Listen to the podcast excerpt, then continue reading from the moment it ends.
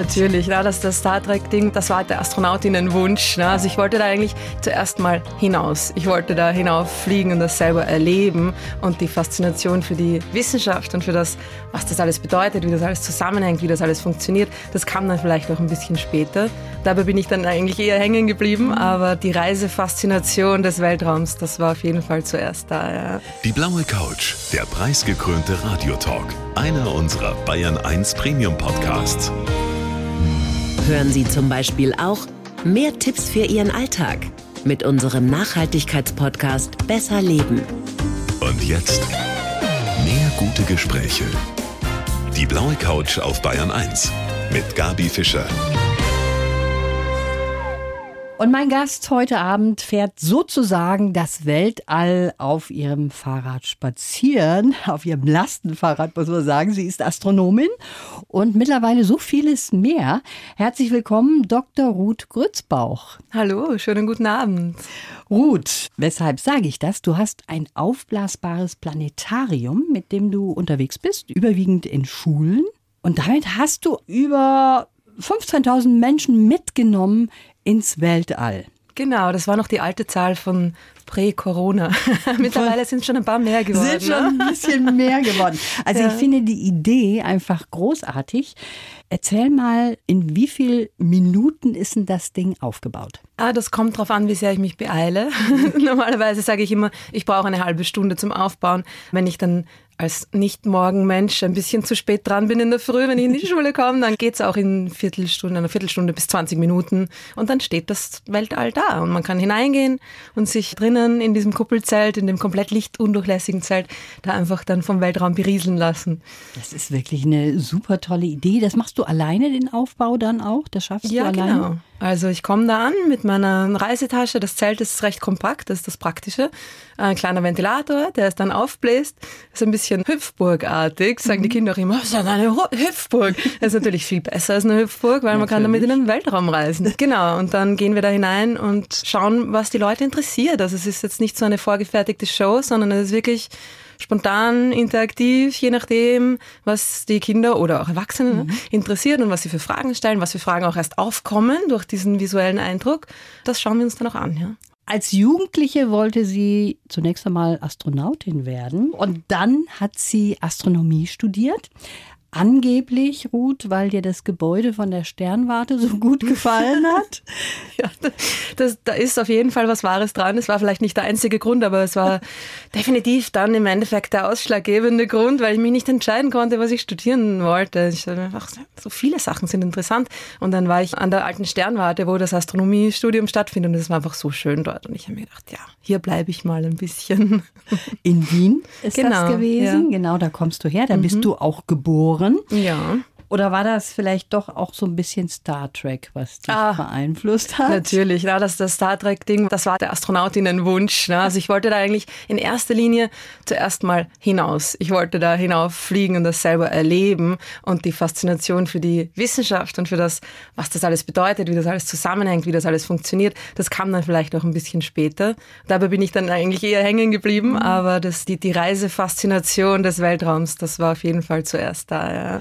Ich finde das sehr schön. Du hast heute ein dunkles T-Shirt an und da sind schöne Sterne drauf. Also hast du auch noch das passende Outfit heute. Das ist, das ist immer schön. mein Arbeitsoutfit. Ich habe immer irgendwas mit Sternen an. Ne? So, okay. Ich bin heute offiziell hier. ja, du holst uns das Weltall quasi runter auf die Erde mit deinem mhm. aufblasbaren Planetarium. Jetzt nimm uns da mal mit rein. Führ uns doch einfach mal in das Zelt. Wir machen das jetzt mal so theoretisch. Wie groß ist dieses Zelt? Sechs Meter Durchmesser, vier Fünf. Meter hoch? Fünf? Genau, also es ist ein kuppelförmiges Zelt, es ist quasi ein bisschen mehr als eine Halbkugel, hat einen Reißverschluss, wo man einfach hineingehen kann und dann gehen wir rundherum, setzen uns in einem großen Kreis am Boden nieder und es passen eben ungefähr 25 Personen hinein in dieses fünf Meter Durchmesser Zelt und es ist etwa drei Meter hoch an seinem höchsten Punkt Aha. und an der Innenseite dieser Kuppel wird dann der Weltraum projiziert. Und das ist eben wirklich der echte Weltraum. Das ist ja auch das Besondere daran. Es ist quasi eine Echtzeitsimulation des Himmels, so wie er wirklich aussehen würde, für uns von unserem Standpunkt aus mhm. auf der Erde betrachtet. Also. Und dann müssen wir aber nicht auf der Erde bleiben. Ne? Wir können dann, weil es eben ein vollwertiges digitales Planetarium ist, auch an alle möglichen Objekte ranzoomen und wir können da hinausfliegen zum Mond, zu den Planeten, aus dem Sonnensystem raus, durch die Milchstraße und eben alles aus der Nähe sehen und mhm. die Details untersuchen und uns das alles genauer anschauen. Ist das wetterabhängig auch? Ich bin normalerweise eher drinnen. Ne? Also es geht schon ja. noch draußen, man kann es auch outdoor aufbauen, aber das ja. geht nur bei schönem Wetter. Es ist halt wirklich geht einfach auch. nur ein Stück Stoff. Ja? Es ist ja. nicht Wasser- und Wetterfest, aber es geht schon. Ja? Bei, bei schönem Wetter habe ich es auch schon öfter mal draußen aufgebaut.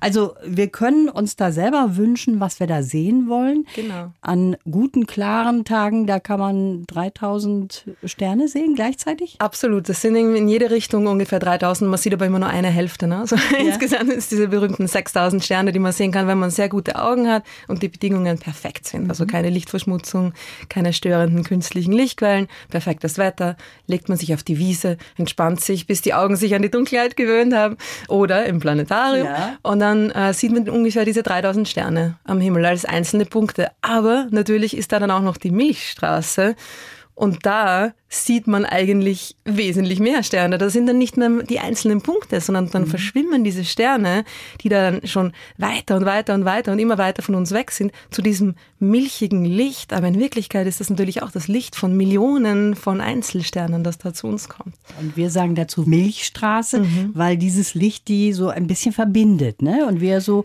das Gefühl genau, haben, das ist, ist, eine Straße. Die ist auch die Geschichte ne, von den alten Griechen, dass da die Göttin Hera Milch über den Himmel verschüttet hat. Und dieser Name hat sich einfach gehalten. Das ist ja oft so in der Astronomie, dass sich da aus historischen Gründen Namen irgendwie eingebürgert haben. Und die Milchstraße ist uns geblieben. Und das hat auch wirklich diesen Eindruck. Ne? Es hat so was Milchiges, in Wirklichkeit Sternenlicht. Über 15.000 Menschen haben sich da schon das Weltall angeschaut. Mhm. Wie ist denn da die Reaktion, Ruth? Oh. Also es ist immer, es ist, ich glaube, die Reaktion ist überraschend für die Leute oder es ist durch die Überraschung der Leute die Reaktion vielleicht sogar ein bisschen stärker als in einem großen, technisch noch perfekteren, beeindruckenderen Planetarium. Es ist irgendwie dieses kleine Zelt, mhm. ein kleines blaues, unscheinbares Zelt, das hat schon ein paar Löcher drin, darum ist es irgendwie mit Klebeband auch immer an manchen Stellen schon abgeklebt. Man hat irgendwie ein bisschen so das Gefühl so, hm, okay, was wird das jetzt? Naja, für die Kinder, schauen wir mal rein. Und dann sind vor allem auch die Erwachsenen immer extrem beeindruckt, weil das einfach dieser Raum, der da geschaffen wird, mhm. ja, dieser kleine, separate, abgeschlossene Raum einen so da eindringen und einsinken lässt in dieses Erlebnis. Und man vergisst eigentlich die Außenwelt. Und Leute sind dann immer total überrascht, wenn sie auch wieder rauskommen, dass irgendwie noch die, die Sporthalle dann doch noch da ist ja. oder so. Ja, aber ja. es ist einfach auch dieses visuelle Erlebnis, dieser starke visuelle Eindruck, weil es eben so rundherum stattfindet. Man ist da ja. so eingebettet drin, der einem das quasi in Erinnerung ruft, dass man da ja wirklich auch so eingebettet mhm. ist. Ja, in dieses unendliche, unfassbare, wunderbare Universum. Das macht mich jetzt fast ein bisschen neidisch, dass du da nur an Schulen unterwegs bist und ich als Erwachsene keine Möglichkeit habe. Man kann mich auch zum Beispiel für Geburtstagsfeiern, Hochzeiten, Familienfeiern, was auch immer, selber buchen. Also ich komme auch zu euch, bringe ja. den Weltraum zu den Leuten. Du fährst ja umweltbewusst auch mit der Bahn, wenn es ein bisschen mhm. weiter weg ist. Normalerweise sehr viel da um Wien auch herum mhm. mit dem Lastenfahrrad. Genau. Du hast dann in der Bahn auch so ein Handwägelchen dabei. Also ich habe hier tatsächlich die erste Frau, die die ganze Welt im Gepäck hat, heute auf der blauen Couch. Ja, der Weltraum, der fasziniert uns alle. Du wolltest schon als jugendliche Astronautin werden und hast dich im letzten Jahr auch tatsächlich beworben bei der ESA? Ich habe mich beworben, ja, endlich. Ich habe mich beim, beim, letzten Call noch nicht so richtig getraut. Es ist ja so, dass die ESA nur alle 10 bis 15 Jahre ungefähr neue Astronauten und Astronautinnen sucht. Und das letzte Mal war das 2008 der Fall. Und ich habe mir schon gedacht, ach, das wäre doch was. Aber irgendwie, da war ich eben auch noch in der Forschung aktiv und da war das noch in meinem Lebensweg zu dem Zeitpunkt noch wichtiger. Und ich habe mir gedacht, ach, das wird ja sowieso nichts und es verschwendete Zeit so ein bisschen. Und dann jetzt der neue Call, ich mir gedacht, hm, jetzt oder nie. Weil man wird ja auch nicht jünger. Und dann habe ich mich einfach kurzerhand beworben. Sie wollten mich leider nicht. Wollten also ich kann ich schon vorher nehmen, dass es nichts geworden ist. Aber dafür ja, bleibst du uns erhalten. Ich genau, dann bleibe so ich hier auf der Erde. ja, und du bist so eine von den Wissenschaftlerinnen, die wunderbar gerade raus sind, die nicht verkopft sind, die schön erzählen können. Das ist nicht immer so mit Wissenschaftlern, sagen wir mal vorsichtig an dieser Stelle. Wir gehen jetzt gleich wieder ins Weltall, aber jetzt erst einmal haben wir einen Lebenslauf für dich, Aha. um dich ein bisschen mehr kennenzulernen. Mein Name ist Ruth Grützbach und ich beschere Aha-Momente. Mit meinem aufblasbaren Planetarium bringe ich die Weiten des Universums ganz nah zu den Menschen. Als Jugendliche war ich begeistert von Star Trek und habe davon geträumt, Astronautin zu werden. Das hat zwar nicht geklappt, aber meine Liebe zum Weltall ist geblieben. Sterne und Galaxien habe ich am Computer erforscht. In der Atacama-Wüste und auf Hawaii habe ich durch Riesenteleskope geschaut. Nicht ganz. durch die Riesenteleskope schaut man nicht, da schaut der Computer für einen. Aber Ah, egal. gut. Die Wissenschaft habe ich inzwischen hinter mir gelassen, weil ich näher an die Menschen ran wollte. Nach dem Gärtnern hat mich mein Planetarium, wie ich glaube, gefunden. Für die Zukunft wünsche ich mir viele staunende Blicke meiner Gäste in Richtung Himmel. Und bis auf den kleinen Fehler, stimmt's. Ja, das ist aber ganz gewöhnlich, dass Leute das vermuten, dass Astronomen und Astronominnen durch Teleskope schauen. Ja. Es gibt Teleskope, wo man auch durchschauen kann, aber die großen Teleskope, mit denen die Forschung gemacht wird, da gibt's gar kein Okular, wo man reinschauen kann. Also die haben gar keine Öffnung, wo man sein Auge dran halten kann, Ja. um reinzuschauen. Weil das Schauen etwas ist, was eigentlich jetzt in der Wissenschaft gar nicht so wichtig ist. Also was ich machen will, ist natürlich meine Daten aufnehmen, analysieren, sie in Zahlen umwandeln, die ich dann miteinander vergleichen kann. Und dazu brauche ich einen Computer, dazu brauche ich einen Detektor, der diese Daten sammelt und mir quasi äh, aufbereitet, damit ich sie auch analysieren kann. Ja, Natürlich arbeitest du mit Daten. ja mit Und- Zahlenkolonnen. Ja. Oh je, das hört sich ganz spannend an. Drum auch das Planetarium als visueller Ausgleich quasi. Also du hast Astronomie studiert und Mhm. aus dieser akademischen Karriere bist du dann ausgestiegen, nachdem du auch schon auf der ganzen Welt gearbeitet hast. Auf Hawaii, England, Portugal, Italien, Chile. Da hast du so vieles auch schon gemacht für deinen Beruf. Und in England hast du dieses Pop-up-Planetarium auch kennengelernt? Ja, genau. Ich habe dann, wie ich eben aus der akademischen Wissenschaft ausgestiegen bin, zuerst mal zwei Jahre als Gemeinschaftsgärtnerin gearbeitet. Meine andere Leidenschaft für das Gemüse. Aha. Ja. Mal was ganz ich, anderes. Ich wollte einfach was ganz was anderes machen. Ich wollte dann nicht einfach gleich so und jetzt irgendwie was ähnliches. Das, das wäre mir dann irgendwie wie ein Abstieg. Es klingt jetzt vielleicht ein bisschen hart, aber es wäre mir irgendwie falsch vorgekommen. Ich wollte einfach auch ein bisschen einen Bruch haben. Ich wollte ein bisschen einen Schlussstrich ziehen und dann, ja, habe ich da irgendwie mich in eine ganz andere Richtung mal orientiert. Natürlich ist mir dann die Astronomie doch auch wieder abgegangen und bin wieder zurückgekommen. Aber eben durch die ähm, Gemeinschaftsgärtnerinnenarbeit dann in der Vermittlungsrichtung. Und ich habe einfach gemerkt, dass mir das sehr viel Spaß macht und vielleicht auch liegt. Und dann bin ich in ein Science Center gegangen, um dort Wissenschaft zu vermitteln. Das war in der Nähe von Manchester, Jodrell Bank, das ehemal größte Radioteleskop der Welt. Ein Riesending, fast 100 Meter hoch, Riesenschüssel. Ja, genau. Und äh, das ist ganz, ganz ein toller Ort auch. Und da ist eben ein kleines Museum quasi dran. Und dort gab es eben auch dieses mobile Planetarium. Und für mich war das immer das faszinierendste Ding, ja, auch um diese Weiten und diese Unvorstellbarkeit des Universums zu vermitteln, eignet sich dieses Planetarium einfach fantastisch. Und Leute waren auch immer wahnsinnig beeindruckt. Und wie ich dann nach Österreich zurückgekommen bin, habe ich mir gedacht, hm, das müsste man doch hier auch machen. Und so habe ich das dann einfach hier umgesetzt. Es gibt 88 Sternbilder Mhm. Und die sind für dich wie so eine Art Landschaftskarte? Ja, genau. Also man kann sich das wirklich so vorstellen, dass der ganze Himmel einfach in äh, Sternbilder eingeteilt ist, wie Ja. die Erdoberfläche in Länder unterteilt ist. Ja? Und das sind auch die Sternbilder ja nicht selbst quasi die, die Sterne und die, die Linien, die die Sterne verbinden, sondern Sternbilder sind Bereiche am Himmel. Und alle Sterne gehören zu irgendeinem Sternbild. Alle Objekte gehören. Also nicht nur die Sterne, ne? also auch Ja. die Objekte, die weiter entfernt sind, Ja. Nebel, andere Galaxien zum Beispiel, die gehören alle quasi auch zu einem Sternbild am Himmel, aber eben nur als Himmelskarte. Ja? Also die, die Sternbilder, die haben eine Relevanz zur Orientierung, als Himmelskarte quasi, aber abgesehen davon, zur Namensgebung auch, ja, abgesehen davon haben sie natürlich jetzt keine besondere Bedeutung und sind auch nicht irgendwie real. Ne? Ja. Das sind Plasmabälle, die Lichtjahre, teilweise hunderte Lichtjahre voneinander entfernt sind, diese Sterne, und die schauen halt nur für uns, von unserer Perspektive aus, so aus, als würden sie da irgendwie zusammengehören, haben aber gar nichts miteinander zu tun. Viele sagen ja, das Universum, da ist kein Anfang, da ist kein Ende. Das hm. ist für mich irgendwie gruselig. Wie ist das für dich als Astronomin? Ja, das, das stimmt. Viele Leute haben dieses Gefühl. Ich habe das nie, gar nicht. Also ich hatte das auch irgendwie, glaube ich, noch nie. Ich kenne das Gefühl der, so ein bisschen der Überwältigung. Mhm vielleicht auch ein gewisses Gefühl der Ehrfurcht. Also ich finde das nicht beängstigend oder irgendwie verwirrend, aber es gibt wirklich viele Leute, die das auch quasi fast als eine Art Höhenangst empfinden. Ja. Da gibt es auch den Begriff Cosmic Vertigo auf Englisch, ja, diese die kosmische Höhenangst, ja. quasi, dass man wirklich schwindlig wird, wenn man da hinaufschaut und sich da anfängt, darüber Gedanken zu machen, dass einem das zu viel wird. Ja. Ich finde das aber eher, also für mich persönlich jetzt, ich finde das eigentlich sehr beruhigend. Du bist geboren in Wien mhm. und du bist die jüngste von sechs Geschwistern. Ja, so ist es. Ja. Wie war das? Erzähl mal, warst du diejenige, die unterdrückt wurde von den anderen oder wurdest du verhätschelt? Eher letzteres. Ja? Ja. Also unterdrückt. Naja, es gab da natürlich schon, man musste dann immer die Kleidung von den älteren Geschwistern anziehen.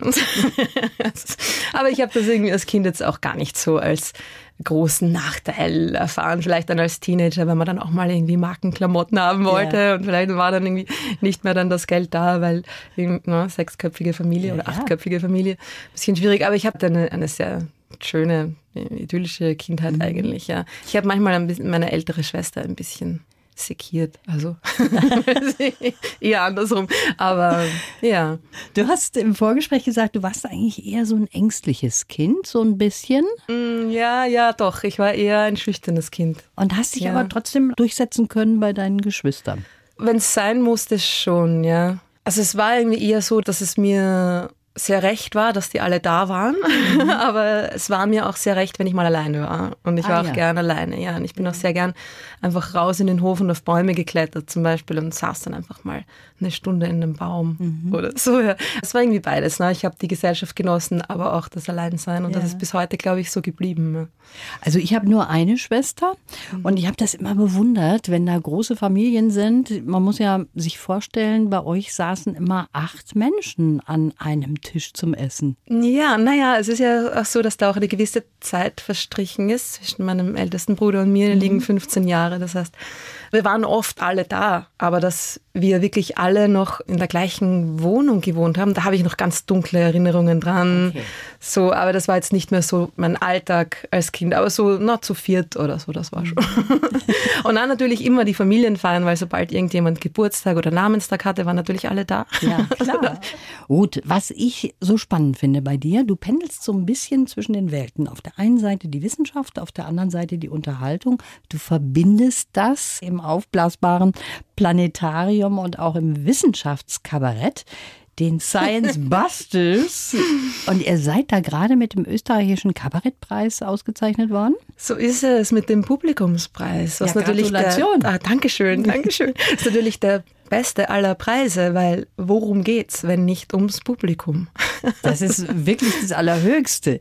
Ihr verbindet Wissen und Humor. Ja, genau. Also es geht darum, dass Leute was zu lachen haben. Es geht darum, ein bisschen eben diese Grenzen aufzubrechen und vor allem auch dieses Wissenschaft ist ein Ding, das ist trocken und langweilig mhm. und Unterhaltung ist ein ganz anderes Ding und die beiden haben nichts miteinander zu tun. Das ist absoluter Blödsinn, finde ich. Und es geht aber auch darum, um eigentlich auch mal die Wissenschaftler und Wissenschaftlerinnen so darzustellen, wie sie sind, nämlich Menschen. Ja. Also, hat diese beiden Aspekte. Das ist einerseits natürlich fürs Publikum, aber auch andererseits quasi für uns als Plattform irgendwie gedacht ist. Weil Wissenschaft ist überall um uns herum. Es geht uns alle an. Also wir haben ja oft irgendwie das Gefühl, dass es so etwas von uns entferntes hat. Das machen Leute irgendwo anders. Ne? Mhm. Und das sind Leute, die nicht so sind wie wir. Da ja. ist irgendwie so eine, eine, Trennung. Ja.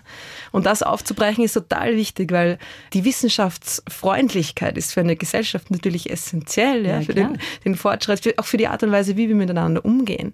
Weil du das so schön auch alles erklären kannst. Lass uns über einige sprechen da. Die uns nächstgelegene Galaxie, mhm. das ist die Andromeda-Galaxie. Wie lange ist jetzt das Licht dieser Sterne, die wir da sehen, unterwegs, bis wir das sehen können? Das ist zweieinhalb Millionen Jahre bis zu uns unterwegs. Eine andere Galaxie außerhalb der Milchstraße ja, ist so weit von uns entfernt, obwohl sie nur unsere Nachbargalaxie ist, ja, Ja. dass das Licht selber zweieinhalb Millionen Jahre durch den leeren Raum bis zu uns unterwegs war. Und wenn man dieses Ding am Himmel sieht, man kann das ohne Hilfsmittel bei perfekten Bedingungen am Himmel erkennen als kleines verwaschenes Fleckchen. Wenn man dann hinschaut und dieses Licht sieht, dann treffen die Lichtteilchen auf dein Auge, die da zweieinhalb Millionen Jahre unterwegs waren. Na, da gab es noch nicht mal Menschen zu dem Zeitpunkt, wo Ja. das Licht die Sterne dieser entfernten Galaxie verlassen hat. Das ist ja. unglaublich. Aber Aber sie schön. kommt doch auf uns zu. Das ist ja noch besser. Die Ja. Einzige Galaxie im Universum, die auf uns zukommt. verschmelzen dann ab und zu die Galaxien. Ja, also wir kommen aufeinander zu, Ja. die Milchstraße und die Andromeda-Galaxie bewegen sich aufeinander zu. Die sind einfach durch ihre gegenseitige Anziehungskraft, Mhm. die Gravitationskraft aneinander gebunden, bewegen sich aufeinander zu mit 120 Kilometer pro Sekunde. Ziemlich schnell. Dauert aber trotzdem noch ungefähr dreieinhalb Milliarden Jahre, bis sie sich zum ersten Mal treffen. Und da denkt man sich, oh Gott, was passiert mit Mhm. Ja, uns? was passiert dann, Es ja. wird zusammenstoßen. Galaxien stoßen zusammen, aber sie stoßen nicht wirklich in dem Sinne zusammen, dass da Sterne aneinander krachen, sondern es ist so viel Platz da. Der Weltraum ist ja unfassbar leer und groß. Ja. Es ist einfach so viel Platz zwischen den Sternen, dass diese Galaxien problemlos durcheinander durchfliegen können. Und es bildet sich quasi eine neue große Galaxie aus diesen beiden. Wahnsinn. Das ist unsere Zukunft, ja. Du hast eben gesagt, die Sonne ist eigentlich ein ganz ordinärer Stern. Für uns ist sie was ganz Besonderes eben. Klar. Wenn wir jetzt mal die Sonne ganz klein machen, wir machen die so klein wie eine Orange. Ja. Die legen wir hier hin im BR in München. Wie weit wäre dann der nächste Stern entfernt? Welche Stadt würden wir da erreichen?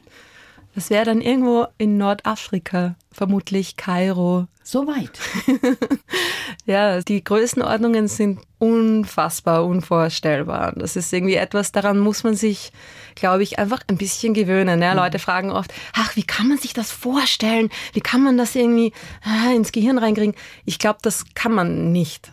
Und bei den Entfernungen im Universum muss man da einfach ein bisschen loslassen von dieser Vorstellungsidee, ja, dass man das ins Gehirn reinkriegt. Man muss ein bisschen versuchen, sich von dem einfach zu lösen und sich zu denken, hey, ich kann das berechnen Ja. und ich kann ein Gefühl dafür bekommen. Ja, wenn ich mir denke, okay, die Sonne ist acht Lichtminuten von uns entfernt und der nächste Stern vier Lichtjahre, ja, dann habe ich irgendwie so den, den Vergleich zwischen Minuten und Jahren. Okay, ist ein großer Unterschied. Und man kann da irgendwie so ein bisschen ein Gefühl dafür Ja. bekommen. Ja. Aber natürlich kann man sich eine Distanz von vier Lichtjahren nicht vorstellen. Gott sei Dank, dass du das auch sagst als Wissenschaftlerin. Und diese Frage aller Fragen, die sich auch alle immer wieder stellen, gibt es da noch ein Leben außer uns? Die Aliens, ja, das wollen die Kinder auch immer wissen. Ja, ich bin wie so ein kleines Kind hier.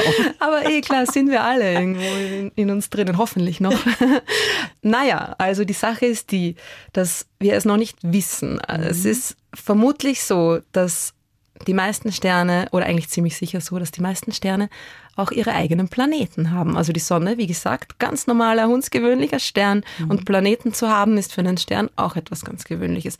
Und es gibt mit Sicherheit Milliarden von Planeten in unserer Milchstraße. Die Milchstraße hat ungefähr 200 Milliarden Sterne.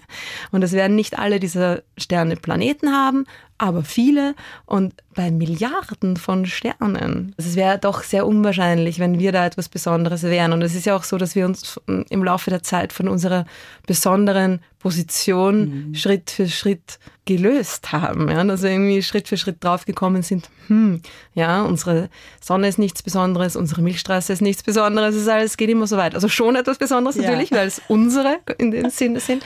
Aber ja, es ist einfach von der Wahrscheinlichkeit her, würde ich sagen, äh, schwer vorstellbar, dass wir wirklich die einzigen sind oder dass die Erde der einzige Ort im Universum ist, wo sich Leben gebildet hat. Aber die Entfernungen sind so unfassbar riesig, dass wir da einfach nicht hinkommen, beziehungsweise die auch nicht zu uns kommen. Genau, Ja. ja. Also das ist eher das Ding, wo man sagt, nein, sind sie schon da? Vermutlich nicht. Gut, ich hatte hier vor kurzem den Astronauten Ulrich Walter Ah, sehr interessant. und der hat mir gesagt, wenn er könnte, würde er sofort wieder ins Weltall gehen. Mhm. Du hast dich auch letztes Jahr beworben, hast ja gesagt, das wäre ein Riesentraum von dir. Ist das so etwas, was uns auch manchmal vielleicht ein bisschen hilft, von dem kleinen Planeten, auf dem wir leben, auch mal das große Ganze zu sehen? Ich glaube, dass es fast eher umgekehrt ist, dass es spannend wäre, die Erde von außen zu sehen. Man weiß es, man kennt das, man kennt die Bilder, mhm. ja, aber trotzdem diese Erfahrung selbst zu machen in diesem ganz besonderen, in dieser ganz besonderen Umgebung des Weltraums auf die Erde, unseren blauen Planeten zurückzuschauen und das zu erleben als Einheit, als ja. leuchtende Perle in diesem schwarzen Nichts des Weltraums. Das ist, glaube ich, schon etwas, was einen auch verändert. Und ich denke mir, gut wäre es, wenn das alle Leute so zum 18. Geburtstag geschenkt ja. bekommen würden vielleicht, ne? Mal diese Erfahrung machen. Und es ist ja auch oft so, dass Astronauten eben nach ihrer Rückkehr plötzlich zu großen Aktivisten, mhm. Umweltschützern, äh, Friedensaktivisten, wie auch immer werden, weil sie diese Erfahrung einfach so mitgenommen hat oder so geprägt hat auf eine ja. wirklich grundlegende, fundamentale und auch emotionale Art und Weise. Ja. Ulrich Walter hat zu mir gesagt, er ist ein anderer Mensch danach geworden. Mhm. Und das hat aber auch so ein bisschen immer dieses Verlangen in sich, das nochmal zu machen, weil es so schön war. Ne? Das glaube ich auch, ja. Also ich verstehe dieses Verlangen jetzt schon sehr gut, obwohl ich noch nie oben war. Ja. ich kann mir sehr gut vorstellen, dass man das einfach wiederholen will und einfach diesen Eindruck, ja, diese, und auch ne, in Kombination dann mit der Schwerelosigkeit, ja. mit dieser Leichtigkeit, die man selber empfindet und der Bedeutungsschwere, die man da spürt, wenn man da runterblickt auf diesen Planeten. Das wäre auf jeden Fall ja phänomenal. Es sollte nicht nur ein paar Milliardären gegönnt sein, ja. vor allem diese Erfahrung auch zu machen, sondern der Weltraum gehört uns allen und ist unsere Ressource für uns ja. alle. Ja. Und das ist auch als Erfahrung allen zugänglich zu machen, Gut, wird noch eine Zeit lang dauern, bis es klappt, aber das, das wäre etwas, wonach wir vielleicht streben mhm. könnten. Du selber hast zu ein Motto, du sagst, keine Panik auf der Titanic. Du bist jemand, der eher so eine gelassene bist. Ja, eigentlich schon, ja. Vielleicht kommt das ja auch von diesem permanenten Blick in die unendlichen Weiten, mhm. dass man es relativiert schon sehr, ja. Und man gewöhnt sich ein bisschen dran, also vor allem auch halt, wie ich noch als Astronomin gearbeitet habe, war mir das oft auch nicht so bewusst. Man sitzt da vor seinem Computerbildschirm und starrt irgendwelche Zahlenkolonnen an, ja. Und man muss sich erst daran erinnern, ach, jede Zahl steht für eine eigene Galaxie mit ja. Milliarden von Sternen drinnen. Das ist schon was Besonderes. Aber es ist dann in dieser Vermittlung, und wahrscheinlich mache ich es gerade auch drum so gern, etwas, das permanent schon da ist und dass ich durch die Begeisterung der Leute, wenn sie auch dieses Aha-Erlebnis mhm. haben und auch nachher zu mir sagen, ach, das ist jetzt, ist das alles, das hat sich so relativiert, ich bin jetzt total entspannt. Dann denke ja. ich mir, genau, es ist ja, einfach sehr schön, auch für mich und ich, das macht mich vielleicht auch ein bisschen gelassen. Ja. Was wäre denn so eine Frage, die du gerne beantwortet hättest, wenn ich jetzt die Möglichkeit hätte, eine Antwort darauf zu geben, mal davon abgesehen. Aber für dich als Wissenschaftlerin, wo du auch gerne dahinter kommen würdest? Ja, da gibt es einiges. Also ich glaube, dass das, das größte astronomische Rätsel im Moment ist die Sache mit der dunklen Materie. Oder das einfach, wo ich irgendwie am gespanntesten bin auf eine mögliche Antwort. Ja. Es ist äh, noch nicht ganz klar, ob diese Antwort auch bald kommt oder überhaupt kommt. es ist einfach so, dass wir den Hauptbestandteil des Universums nicht kennen. Mhm. Also wir wissen, dass er da sein muss, aber es ist eine Art von Material, eine Art von Materie, die anders ist als die Materie, die wir hier auf der Erde und in unserer Umgebung kennen.